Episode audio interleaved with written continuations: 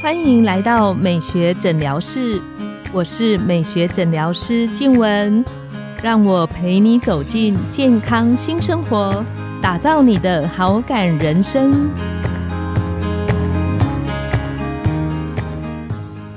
欢迎光临，我是你的美学诊疗师静文，让我陪你练习好感人生，走进健康新生活。今天我们很高兴邀请到的来宾是营养师子源，我们请子源跟听众打个招呼。Hello，大家好，我是营养师子源，我是台北医学大学保健营养系的学士。那我曾经在台科大的美食餐厅帮大家做过营养的分析以及食品的督导。那今天很开心有这个机会再次分享。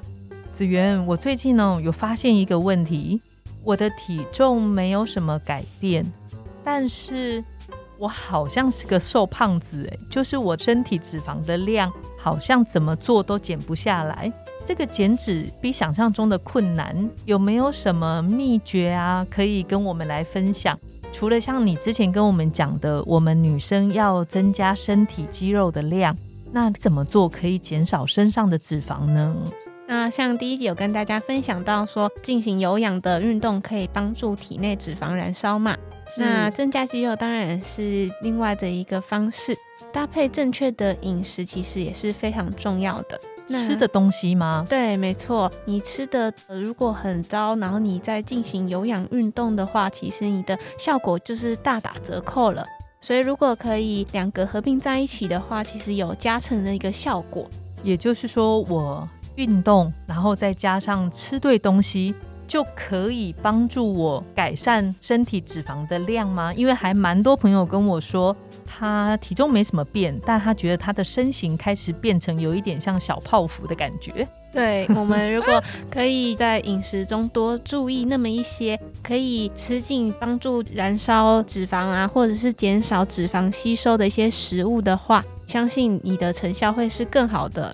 那什么样的食物可以帮助我们减少身体的脂肪？今天的话，跟大家分享五个饮食可以帮助你减少脂肪的吸收或者是形成的食物。那第一个的话是无糖的燕麦，因为它里面含有贝塔的葡聚糖，它可以减少你脂肪在肠道的吸收之外，也可以帮助清除血液中过多的三酸甘油脂以及胆固醇。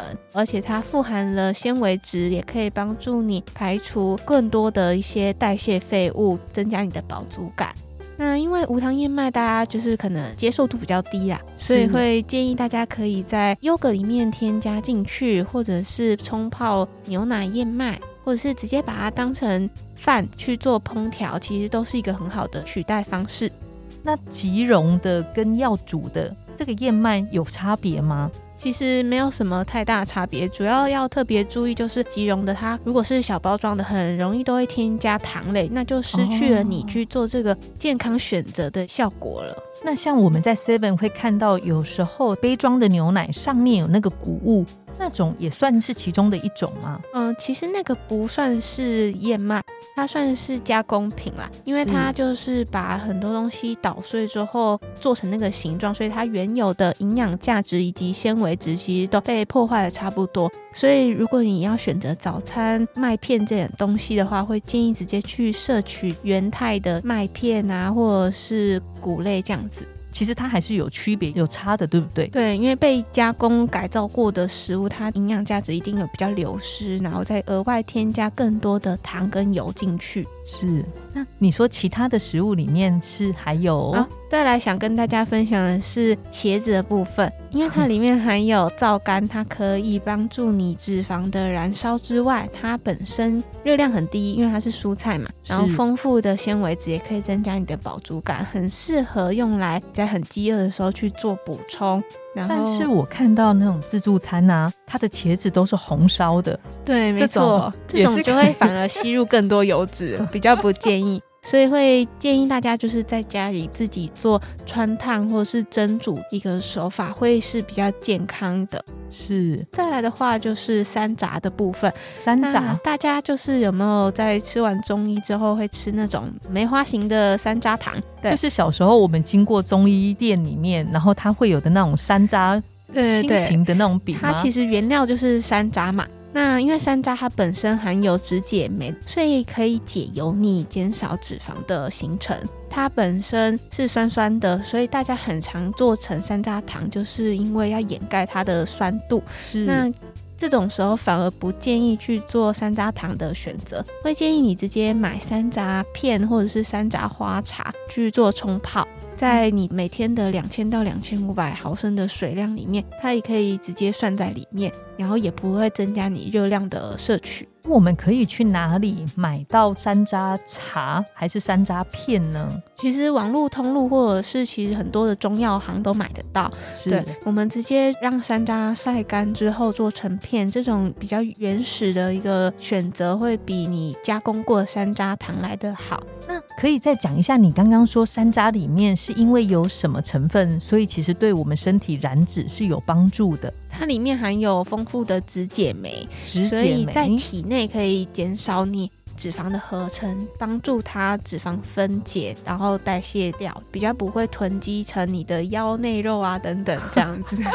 所以如果我喝比较多水分啊，然后加了山楂片，可能也可以促进。我们女生比较在意的小腹脂肪的分解，没错。那同时还是要搭配你所有的健康活动度，像是有氧跟重训的搭配。是。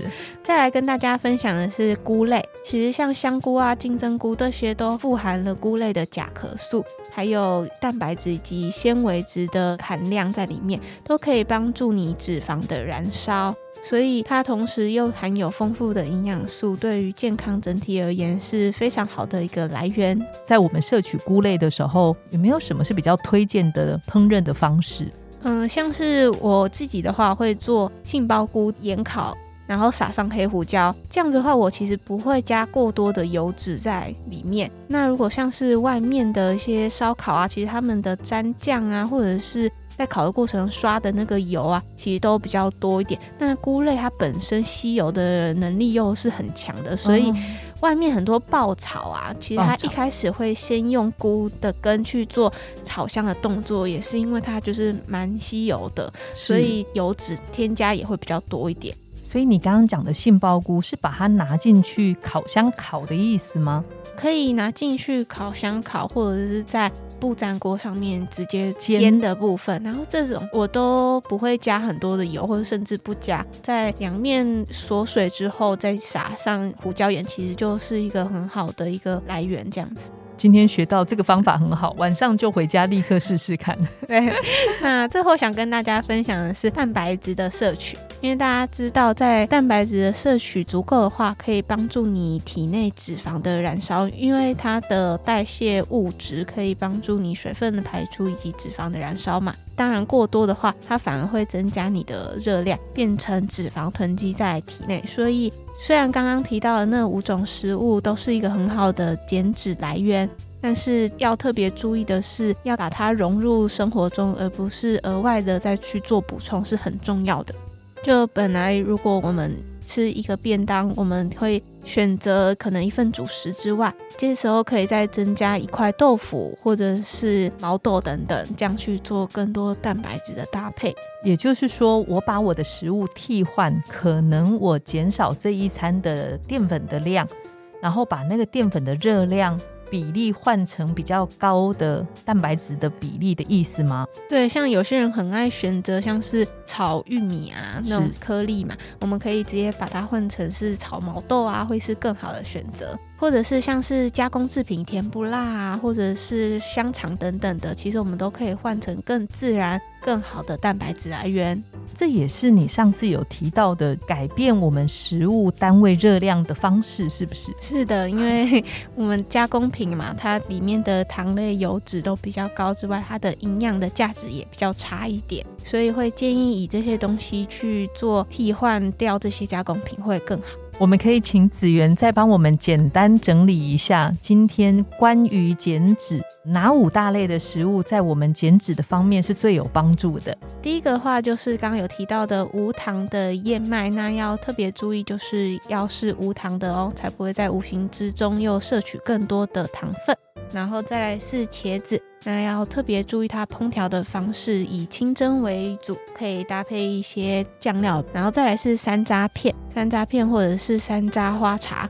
再来是我们的香菇啊，或者是金针菇等等的菇类，以及最后的优质的蛋白质来源。今天我们实在是学到很多。